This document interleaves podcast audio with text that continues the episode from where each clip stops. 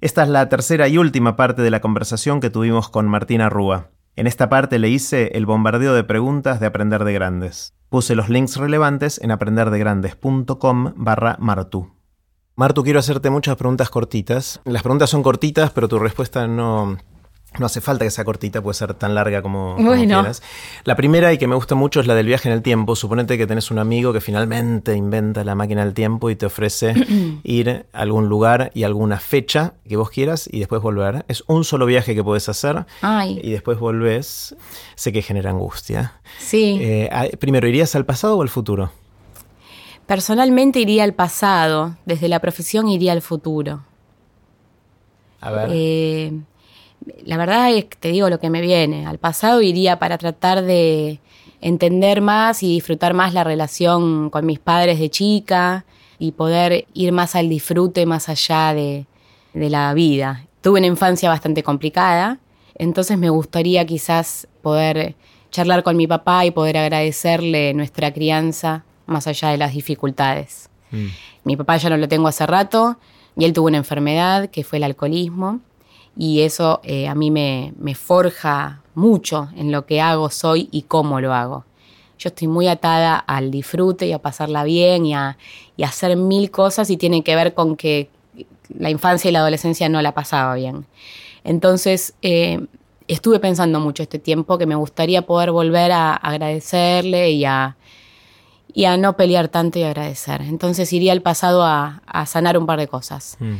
Y al futuro iría porque me apasiona saber cómo vamos a vivir. Iría, iría a ver cómo son las relaciones, iría, no sé a qué año iría, pero me gustaría saber en 100 años cómo avanzamos como sociedad. Me gustaría saber cómo estamos en África en 100 años y qué pasó con China y nosotros, si somos todos una gran China el mundo. que hacia ahí vamos parece, pero no me angustia ir al futuro, me genera mucho, bueno, también creo que vamos a estar viviendo en otros planetas, ¿no? Vamos a estar viviendo en Marte, no solo acá, o en la Luna, no sé. Entonces me gustaría mirar un poquito a ver dónde están las sedes del planeta Tierra en unos 100 años. Martu, ¿qué te hubiese gustado saber cuando empezaste, que aprendiste mucho más tarde y te hubiese venido bien saberlo antes? Me hubiese gustado saber que podía ser yo misma desde el día uno y que eso iba a estar bien y de hecho iba a ser un diferencial. Tuve muchos años tratando de jugar a la corporativa o jugar a algo que quizás no era o de no mostrarme con todo el barrio que tengo encima eh, porque pensé que había que no hacerlo.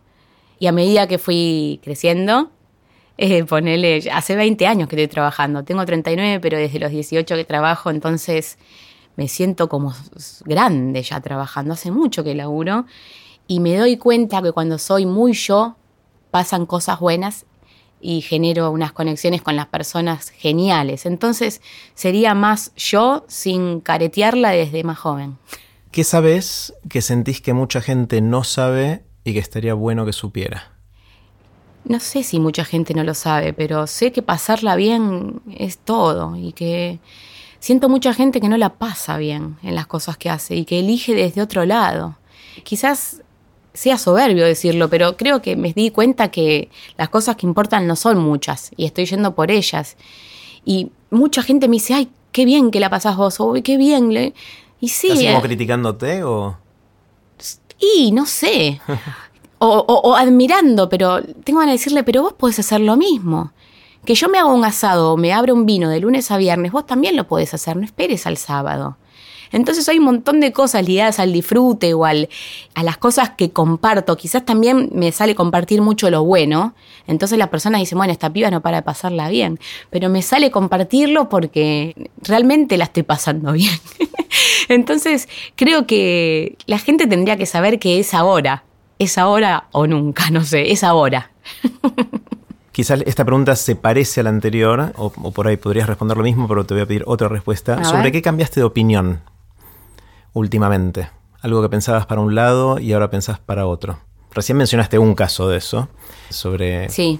qué es importante y qué no. ¿Qué otra cosa? Bueno, mucho, mucho tiempo de mi vida formé parte de la Iglesia Católica y ahora me siento en las veredas más opuestas Creo que sí, una conexión cada vez más grande con lo espiritual y con la energía. Y creo en algunas personas que me han sido y me siguen siendo significativas como San Francisco de Asís. Pero los dogmas y las propuestas de la iglesia no tienen nada que ver conmigo ni con lo que quiero. Y de muchas personas y de muchas instituciones los últimos dos años me he alejado por completo. Y creo que eso ya no tiene retorno. ¿Qué son las cosas que te sorprenden? ¿Qué te asombra? ¿Qué son esas cosas que, ves y decís, wow? Bueno, tengo la posibilidad de ver cosas asombrosas todo el tiempo, porque investigo y, tengo entrevistas con personas que no puedo creer lo que están haciendo. Me asombra el avance y algo que me tiene, que se me cae la mandíbula es el avance de la biotecnología. Creo que se vienen 20 años asombrosos. Se vienen industrias que van a ser completamente disrumpidas, si es que existe la palabra, por la biotecnología. Ponele, hace dos semanas estuve en San Francisco y vi whisky que no es whisky, salmón que no es salmón, clara sin huevo, eh, mayonesa que no es mayonesa. Se vienen cosas increíbles en lo que son disrupción de industrias tradicionales por nuevos jugadores y la biotecnología me asombra especialmente y me encanta. Y después me asombra, me asombra la ternura, me asombra, me asombran muchos encuentros con mi hijo, me asombra el poder de, esos encuentros, eso me asombra y me conmueve. Una de las cosas que siempre me debato y me gusta conversar en Aprender de Grandes es sobre el horizonte temporal en el cual nos imaginamos e imaginamos el impacto de las cosas que hacemos. ¿no? Uno hace algo, en tu caso escribe una nota y quiere que la gente la lea y que tenga impacto y todo eso pero de vez en cuando hay, gente que logra hacer cosas que tienen impacto de largo plazo, pero largo de verdad, 200 años. O sea, ¿qué, ¿qué, de lo que estamos haciendo ahora puede tener impacto de largo plazo o qué de lo que estás vos haciendo ahora, Martu, sentís que puede tener impacto de largo plazo? No sé si algo de lo que hago ahora puede tener impacto a 200 años. Me encantaría pensar que sí, mi hermana trabaja en comunidades vulnerables y creo que lo que está haciendo puede tener un impacto a 200 años. Y enseña charango en Fuerza Apache y acompaña a chicos y me parece que el trabajo social eh, puede tener un impacto a largo plazo más que el mío. No siento que algo de lo que esté haciendo ahora pueda impactar en las comunidades dentro de 200 años, pero sí creo que ser fiel a cómo cuento las cosas sería lo que no me avergonzaría que encuentre el mío en 200 años. Entonces, cuando encuentren cosas mías escritas, me acuerdo que hace unos años mandé una cápsula, ¿te acuerdas que mandamos al espacio varios algo? Entonces, eh, ojalá haya mandado una historia donde haya una vida transformada. Creo que eso no me, es lo que me daría cierto orgullo o por lo menos no me daría vergüenza.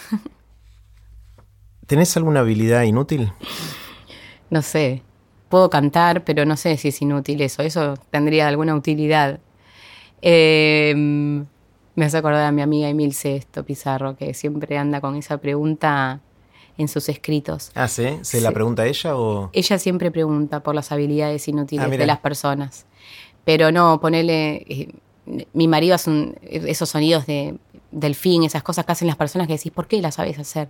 No, no tengo muchas habilidades inútiles. Y si las tengo, no las tengo ni registradas, ponele. Buenísimo.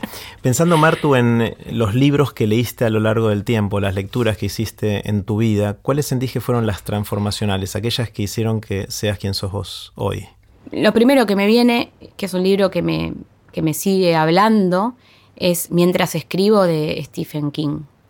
Es, una pequeño, es un pequeño libro, es corto, pero a mí me, me transformó la manera de escribir o por lo menos lo tengo en cuenta, y si no escribo pensando en ese libro, al menos me da culpa. Entonces algo bueno hizo en mí, porque ese libro a mí me, me habló, me enseñó a escribir desde la técnica, pero también me habló de la perseverancia.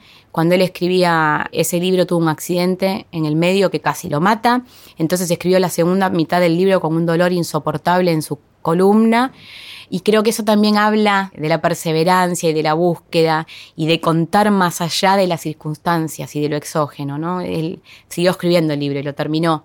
Entonces es un pequeño libro, pero que me es muy significativo y lo regalo mucho porque me fue, me fue significativo. El de Víctor Frank me ha transformado también, El hombre en busca del sentido. Leo mucho, leo mucho por trabajo y leo muchas novelas también y tengo autores favoritos, pero no me animaría a decir que me han transformado. estoy leyendo mucho a Emmanuel Carrer, a Ian McEwan, eh, y son libros eh, apasionantes y cuando los termino me siento huérfana de ellos, pero no transformado creo que me quedo con esos dos. Está genial. Si alguien te despertara, Martu, en la mitad de la noche y te dijera, Martu, ¿de qué trabajas? ¿Qué les dirías? Cuento la innovación. Si querés, tres palabras son bueno, esas. Me encanta. Cuento, cuento la intento contar la innovación, no cuento. Intento contar la innovación. Está genial. Viste que el- somos animales que nos gusta no solo contar historias, sino contar anécdotas personales, ¿no? Que típico de situación social, terminaste de cenar y no sabes lo que me pasó y empezás a contar. y algunas de esas historias se empiezan a repetir, por la razón que fuera, porque te gustan, porque funcionan, porque causan algo del otro lado. ¿Cuáles son las tuyas? Sé si soy la, la más. Soy bastante amarga para el humor, ponele. No soy la. Una, mi, mi marido siempre me dijo que. Una vez dije, el humor no me da gracia. Me dice, no podés decir esa frase, es muy amarga, pero no, no soy muy del humor. Pero tengo una anécdota con la que me siguen gastando hoy Jerry y mis hermanos, que hasta altos, alta, alta edad, no voy a revelar cuál, eh, pensaba que la naranja era una bola de jugo. Lo pensé mucho tiempo. La naranja era era una bola de jugo, no sabía que tenía gajos. Toda la vida comí la naranja haciéndole un agujerito y chupándola. Ah, Y nunca la había abierto. Entonces hasta una alta edad, pasado los 20, no, no, no, no vamos a deschavarnos, yo pensaba que era una bola de jugo. Y es algo por lo que me siguen cargando, eh, porque en ningún momento se me ocurrió que tenía gajos o que era, no, no sé, no sé. Pero bueno, es mi anécdota de, inocencia. El- hay una observación que alguien me hizo hace un tiempo que me, me impactó mucho, es decir, eh, me dijo esta persona, estamos tratando de diseñar envases para distintas cosas, eh, para la leche, para el agua, para las gaseosas, para los jugos, y hacemos envases de distintos materiales y nos preocupamos si es reciclable, si no es reciclable y esto lo otro. Pero la naturaleza ya lo arregló, nos dio la cáscara de naranja. O sea, la naranja tiene una cáscara y no hay que ponerla en la ladera, aguanta un montón de tiempo, no Es se echa a perder y nosotros estamos inventando cosas que no sabemos cómo reciclar. Bueno, me viene algo con eso, ¿no? Innovar a veces y es volver al origen. Y eso también me, es algo que trato de transmitir eh, con mis historias o cuando cuento la innovación. No es solo meterle blockchain a todo. Muchas veces es volver al origen, mirar tu tierra, mirar el envase de la naranja, no hace falta que le metas 8 tetrabricks. Entonces, eso me gusta de la innovación. Innovar a veces es volver al origen, estoy convencida. Eh, me dijiste que no venís de una familia de, de periodistas. No. Eh, ¿De dónde nació? Entonces, me mencionaste escuchar a Magdalena en la M, pero ¿de dónde, de dónde nació tu, tu pasión por lo que Y haces? sí, no sé. Vos sabés que estaba convencida de muy chiquita. Hace poco encontré un audio en un cassette en el que le hice una entrevista a mi tía a los cinco años y la empecé a utilizar también para mostrarle a los chicos el tema de la pasión. Encontré una entrevista, yo tenía cinco años y la entrevistaba a mi tía, le preguntaba si era casada, si se iba a casar, si quería cantar y estaba esperando que llegue Luis Miguel al estudio y Luis Miguel no llegaba. Bueno, era muy pispireta, eh, pero parece que había un, un- algo ahí. Y yo en la primaria decía que quería escribir, que quería ser escritora y en tercer año rompí con el colegio y me cambié de colegio para tener una orientación en periodismo. No sé por qué, no sé por qué, pero sí sé que me quedaba dormida en la escuela escuchando la radio y soñaba con ser esas personas. Esta profesión me dio la- las alegrías, como por ejemplo que hace poco fui a presentar el libro lo de Román Lechman y le pude decir, mira, yo te escuchaba a vos y quería estudiar periodismo, entonces algunas cosas que decís, qué lindo, es como un sueño cumplido, pero creo que esas escuchas de AM tienen que haber calado hondo en mi vida, Jerry, porque no es que era una familia lectora, no, no había nada de todo eso. Y a mí me es eh, muy significativo desde que soy muy pequeña. Así que quizás haya sido la radio la que me despertó esta pasión. No, no lo tengo identificado especialmente. Mm. Una de las cosas que debatimos mucho en, en los distintos lugares en los que me gusta frecuentar y con los amigos que, que me gusta conversar es sobre el futuro de la educación, que obviamente es uno de los grandes temas del, de, esta época. Y, una hipótesis que surgió con varios de ellos, especialmente con, con Emi Chamorro, que también estuvo en, en, Aprender de Grandes y tuvimos una conversación muy linda, es que una, una posible forma de verlo es que como ahora el conocimiento está tan accesible, vos mencionaste que ahora te metiste en Internet y estás haciendo cursos, distintas cosas que están buenísimos, eh, dado que el conocimiento está accesible y que es probable que lo puedas aprender si realmente tenés ganas, quizás la pregunta que nos tenemos que hacer es no tanto cómo enseñar, sino cómo hacer para generar esas ganas. Es decir, cómo hacer para sembrar, sobre todo en los más chicos, pero en todos nosotros, interés en algo, pasión por algo en el largo plazo. Porque si lo sembramos, lo demás va a venir solo. No hace falta debatirnos demasiado en modelos, ni el rol del maestro, ni la pedagogía, ni esto lo otro, si alguien ya tiene interés porque lo va a aprender. Eso es todo. ¿Cómo hacemos? ¿Se te ocurre por dónde, por dónde empezar? ¿Cómo hacemos para generar interés en alguien por algo en el largo plazo? Mostrándole tu pasión. Esto me pasó hablando con adolescentes. Fue tremendo que terminaba una charla y, y que me digan, me diste ganas de estudiar comunicación o me diste ganas de eh, contar algo cuando yo cuando me encuentro con una persona apasionada no pasa mucho, ¿no? Pero cuando te encontrás con gente apasionada, le crees le crees y eso a mí me genera ganas. Por eso es que no creo tanto, viste, me, cuesta mucho encontrar empresas o instituciones en las cuales creer o donde... no trabajaría en ninguna hoy, la verdad, esta es la mm. verdad, porque encuentro gente muy apagada, que no cree en lo que hace, donde no se transmite la pasión. Las pocas veces que me cruzo con gente apasionada, vos te pasa más, porque vos vivís buscando y juntando gente apasionada, pero no es con lo que uno se cruza todo el tiempo. Entonces, para mí, la manera de sembrar estas ganas de aprender y mostrar todo lo que hay es que la gente encuentre en vos esa pasión. El famoso brillo en los ojos, es así, es simple. Cuando lo encuentro, voy por eso. No pasa mucho. Y nosotros tenemos muchas posibilidades de buscar. ¿Qué pasa con todos los que no? Eso me, me desvela. Eso me preocupa. ¿Cómo hacemos para generar toda esa pasión cuando faltan otro montón de cosas? Pero contar desde la pasión, mostrar la pasión y la alegría me parece eh, sumamente innovador y transformador. La alegría, esa palabra también. Y es algo que también me señalan y, que lo, tengo que hacer consciente y, hoy lo, lo recibo y lo sé que es un don. Contar con alegría y compasión es un diferencial y es muy innovador creo que contar y que se vea esto puede ser que los chicos se enganchen por ahí. Martu, de nuevo en aprenderdegrandes.com barra Martu voy a poner varios de los links que fuimos mencionando. Si la gente te quiere seguir, ¿cuál es el mejor lugar? Saber en qué andás. Bueno, trato de en Twitter eh, armar comunidad y ser generosa con todo lo que comparto, es arroba marturrúa, y ahí trato realmente de contar la innovación, de mostrarla. Tengo la posibilidad de, de, cubrir las principales ferias globales todo el año y trato de mostrarlo y lo hago de una manera consciente.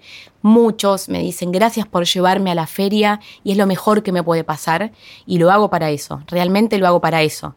Uso Instagram, tengo muchas pasiones, Jerry, ligadas a comer, tomar, salir, entonces comparto todos los vinos y las cosas que tomo, pero laboralmente sobre todo uso Twitter LinkedIn también, pero sobre todo Twitter donde trato de contar y mostrar con las cosas que me voy topando y las que me generan pasión, contarlas, mostrar las imágenes, subir videos, hacer resúmenes, porque me parece que sería muy egoísta guardarme con las cosas que me voy topando. Así que sí, sobre todo en Twitter trato de generar conversación, de estar, de armar comunidad y bueno, un poquito en LinkedIn también. Martu, gracias, me encantó conversar con vos. Gracias, Jerry, por esto. Para mí fue un honor estar acá. Bueno, un placer, un placer. Ahora sí, así terminó la conversación que tuvimos con Martina Rúa. Espero que les haya gustado, tanto como a mí. Recuerden que pueden suscribirse para no perderse ningún episodio de Aprender de Grandes en aprenderdegrandes.com. Los espero en el próximo episodio de Aprender de Grandes, cuando les cuente lo que aprendo en mis intentos por seguir aprendiendo durante toda la vida y en las conversaciones que tengo con gente que admiro. Chao.